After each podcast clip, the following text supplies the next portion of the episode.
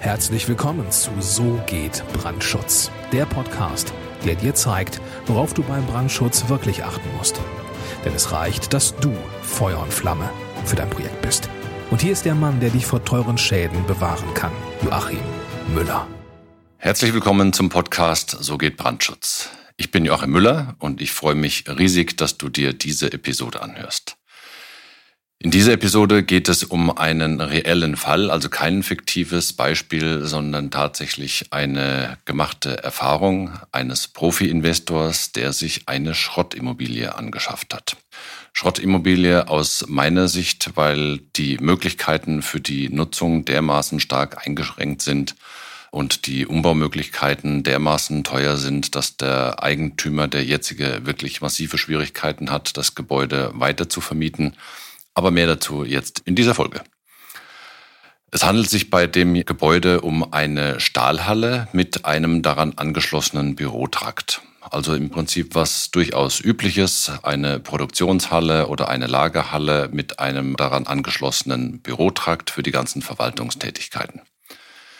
Das Gebäude ist zwar nicht billigst gebaut, aber es ist wirklich an allen Stellen zu 100 Prozent ausgenutzt. Das Tragwerk ist zu 100 Prozent ausgenutzt. Da gibt es also keinerlei Reserven, weil der damalige Stahlbauer sich wirklich Mühe gegeben hat, an jeder Stelle Material zu sparen und wirklich alles bis aufs letzte Element rauszulutschen. Das Gleiche betrifft den Brandschutz. Der Brandschutz ist tatsächlich zu 100 Prozent auf die damals geplante Nutzung ausgelegt. Es war nämlich eine Stahlhalle für die Lagerung von Stahlrohren und hatte per se also sehr wenig andere Brandlasten in der Halle mit drin. Und ja, dementsprechend wurde der Brandschutz auch für keine andere Nutzung ausgelegt, sondern es gab wirklich den vollen Fokus auf die Aufgabenstellung. Das heißt, die damaligen Planer haben wirklich ihre Aufgabenstellung ganz hervorragend gelöst und 100 Prozent wirtschaftlich gebaut. Also sicherlich das getan, was der Auftraggeber zum damaligen Zeitpunkt verlangt hat.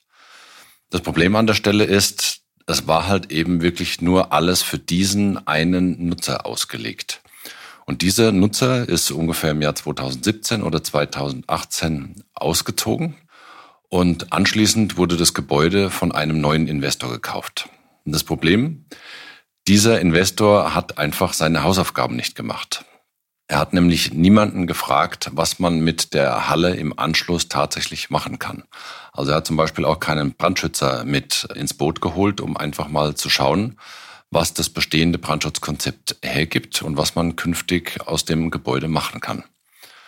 Ja, und es hat sich gezeigt, dass eine andere Nutzung wirklich nur mit massiven Umbauten des Gebäudes möglich ist. Alternativ wäre eine Sprinkleranlage auch noch eine Option gewesen, also eine Löschanlage einzubauen in die Stahlhalle oder als weitere Alternative eben eine, eine Brandwand zu errichten, um diese Halle in zwei Abschnitte zu unterteilen, damit eben in diesem Fall die Industriebaurichtlinie, die dort als Regelwerk herangezogen wird, damit eben die Anforderungen der Industriebaurichtlinie eingehalten sind.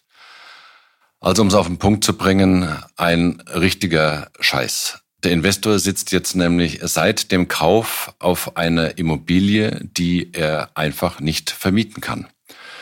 Der Investor versucht wirklich händeringend Miete zu finden, aber mit den geringen Brandlasten, die in dieser Halle möglich sind, funktioniert das einfach nicht. Eine andere Nutzung lässt sich baurechtlich wirklich nur mit großen Umbaumaßnahmen und Kunstgriffen realisieren.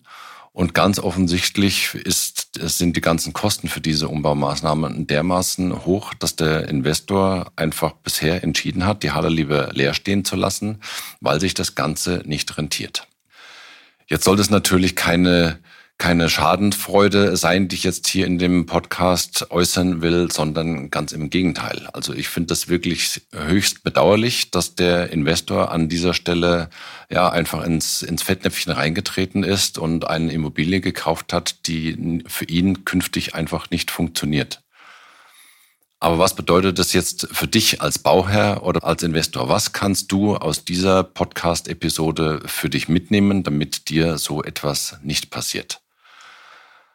Also wenn du Bauherr bist, dann mein Rat an der Stelle, prüfe wirklich bei der Planung eines Gebäudes, ob alles auf das Letzte ausgelutscht sein muss oder ob es nicht sinnvoll ist, sich Gedanken darüber zu machen, eine Zweitverwendungsmöglichkeit für dieses Gebäude zu generieren.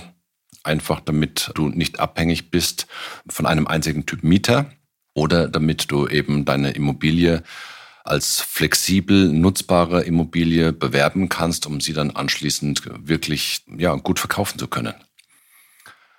Mein Rat, wenn du ein Käufer einer Immobilie bist, mach bitte deine Hausaufgaben und prüfe vor dem Kauf, ob eine flexible Nutzung des Gebäudes möglich ist. Das klingt jetzt so oberlehrerhaft, äh, weil ich ja hier auch von Hausaufgaben gesprochen habe. Ähm, da gibt es natürlich auch andere Fachbegriffe dazu, äh, wie man mit solchen Immobilien umgeht, wie man die ganzen Immobilien bewertet. Aber das ist eigentlich das, worauf ich raus will.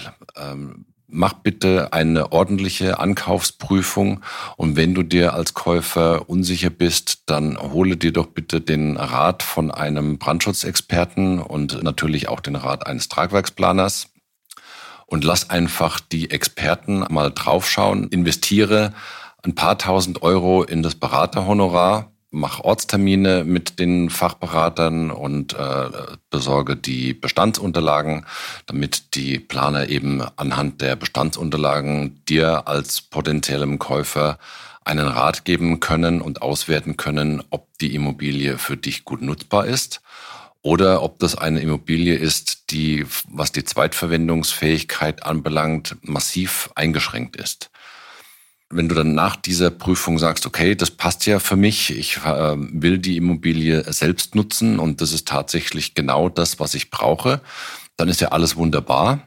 Aber wenn du Investor bist und willst eine Immobilie kaufen und sie dann anschließend vermieten oder willst sie dann weiterverkaufen, dann ist es natürlich schon essentiell zu wissen, ob die Zweitverwendungsmöglichkeit der Immobilie gegeben ist oder ob du wirklich dermaßen spitz in den Markt reingehen musst und wirklich punktgenau einen Interessenten als Mieter oder als Käufer finden musst, dass das halt einfach wirklich sehr schwierig werden kann.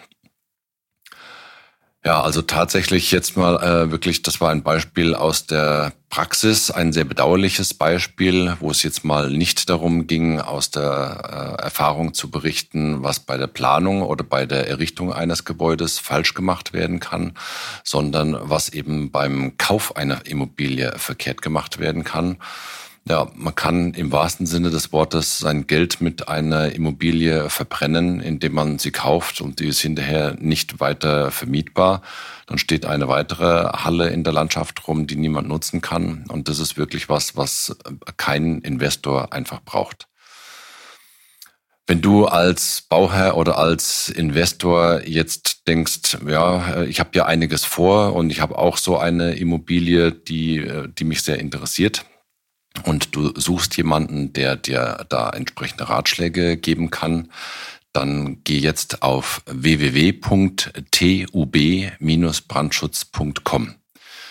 Auf dieser Homepage findest du ein Formular, da kannst du dann ein paar wenige Daten eintragen und dann sprechen wir einfach bei einem Telefonat darüber, ob wir beide zusammenpassen und ob das Projekt für uns beide passt. Und ja, wenn es für beide Seiten passt, dann ist das wunderbar, dann kommen wir ins Geschäft und dann schauen wir, dass wir dir bei deinem Projekt oder am besten natürlich bei allen Projekten, die du hast, entsprechend weiterhelfen können, damit du eben vor diesen Fehlern einfach bewahrt werden kannst. Und ja, das würde mich sehr freuen. Also geh auf www.tub-brandschutz.com. Dort findest du einige Informationen über mich und über mein Büro trägst dann dort deine Daten in das Kontaktformular ein und dann lass uns einfach sprechen und ich freue mich darauf, wenn es dann soweit ist. Bis dahin wünsche ich dir maximalen Wirkungsgrad bei allem, was du tust. Alles Gute und herzliche Grüße, dein Joachim Müller von So geht Brandschutz.